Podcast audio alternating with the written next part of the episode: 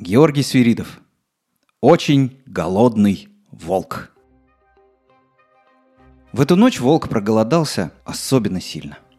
Он уже несколько дней ничего не ел, и теперь в животе у него то и дело протяжно бурчало. Еще ветер налетал то со спины, то сбоку, а лапы совсем заледенели. Волк окончательно загрустил и шел по сугробам, повесив хвост.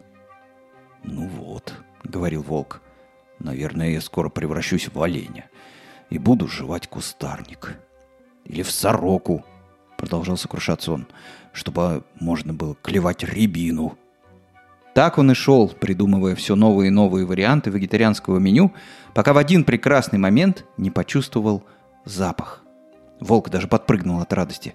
«Мышь! Еда!» — воскликнул он и принюхался. Где-то совсем неподалеку была мышиная норка. Ее запах и принес зимний ветер. Волк замер на секунду, а затем медленно пошел по следу. Вскоре он увидел впереди небольшой уютный домик в корнях дерева. Почти касаясь животом снега, волк направился к своей цели. «Одна маленькая мышка — это немного. Совсем чуть-чуть. Только на закуску. Но лучше, чем ничего», — размышлял волк по пути. Но такие мысли ему не нравились, поэтому он подумал. «А может быть, их там несколько? Или у них гости? Тогда я, может быть, даже неплохо закушу». Такие мысли нравились волку гораздо больше, поэтому он с большим энтузиазмом крался к домику.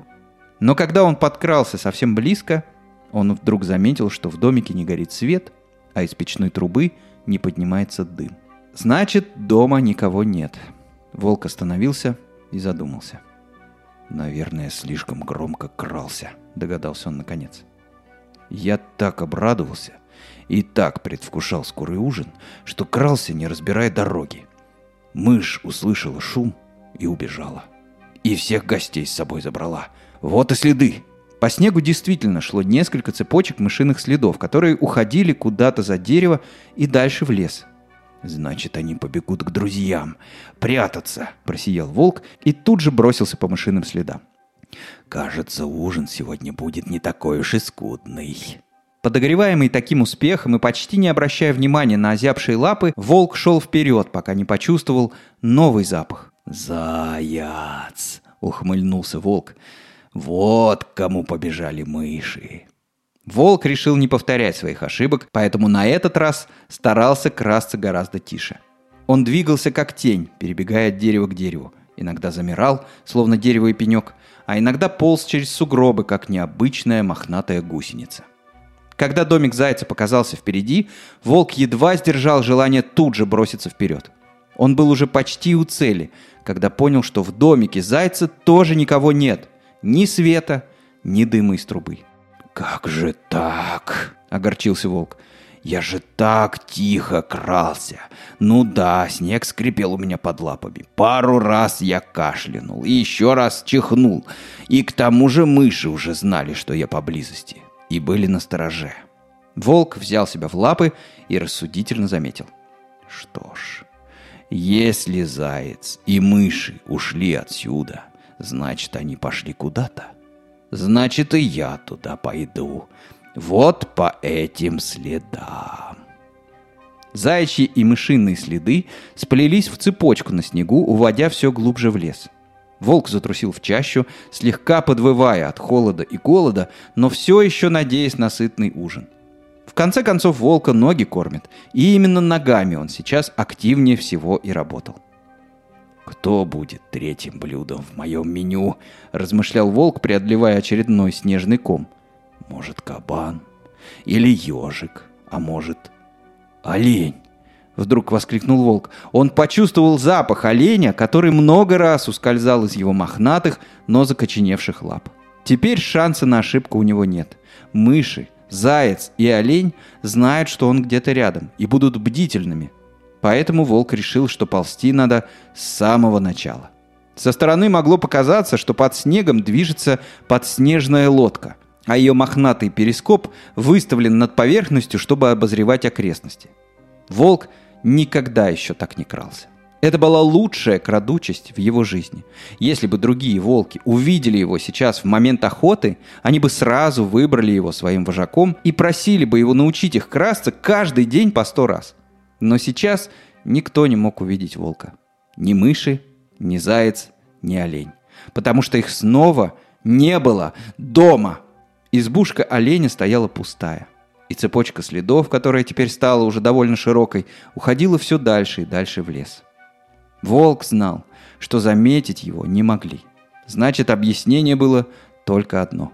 Звери были так напуганы, что решили не дожидаться, пока волк явится собственнолично, и сбежали задолго до его появления.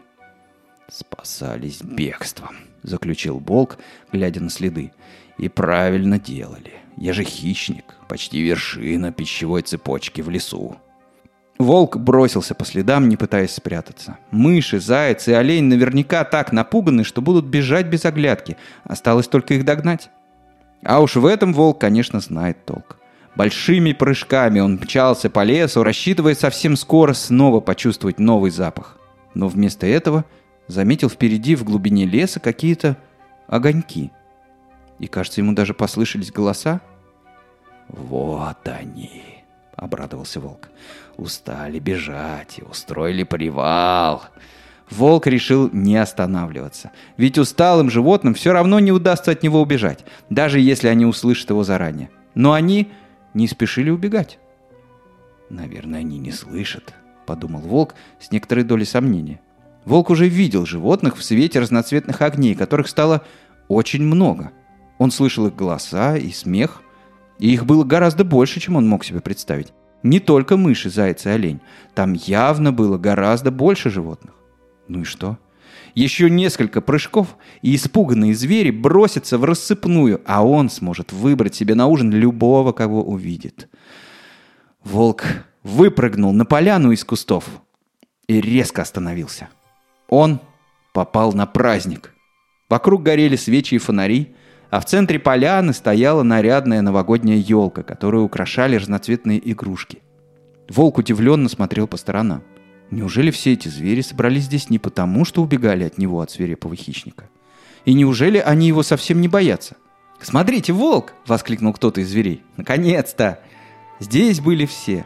Мыши, заяц, олень, косуля, барсук, суслик, кабан, лисица и все-все-все жители леса, кроме тех, кто обычно в это время спит. Звери стали приветствовать волка и спрашивать, как у него дела, а барсук пригласил за праздничный стол.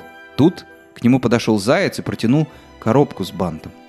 «С Новым годом, волк!» — сказал он. «С Новым годом, заяц!» — промолвил пораженный волк и взял сверток. «Это мне подарок?» — спросил он. «Тебе, конечно!» — засмеялся заяц. «Открывай!» Волк открыл коробку. В ней лежала пара теплых вязаных носков. «Это чтобы у тебя ноги не мерзли», — пояснил заяц. «Ну, потому что волка ноги кормит». «Спасибо большое», — ошарашенно поблагодарил волк. Он достал из коробки носки и надел их. Лапы сразу стали отогреваться, и волк улыбнулся, радуясь, что больше не надо никуда и ни за кем бежать, что можно просто посидеть у красивой новогодней елки за праздничным столом и погреть ноги в теплых, уютных носках. «Хорошо, что ты пришел», — сказал заяц. Волк ничего не ответил, потому что уже вовсю принялся за новогодние угощения. И прямо сейчас чистил огромный мандарин. Он был счастлив.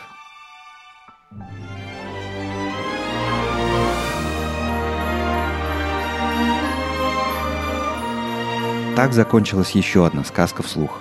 Слушайте нас на Яндекс Музыке, в подкастах ВКонтакте, Apple подкастах и даже на Ютубе. Канал везде называется одинаково. Сказки вслух. Спасибо, что дослушали и до скорого.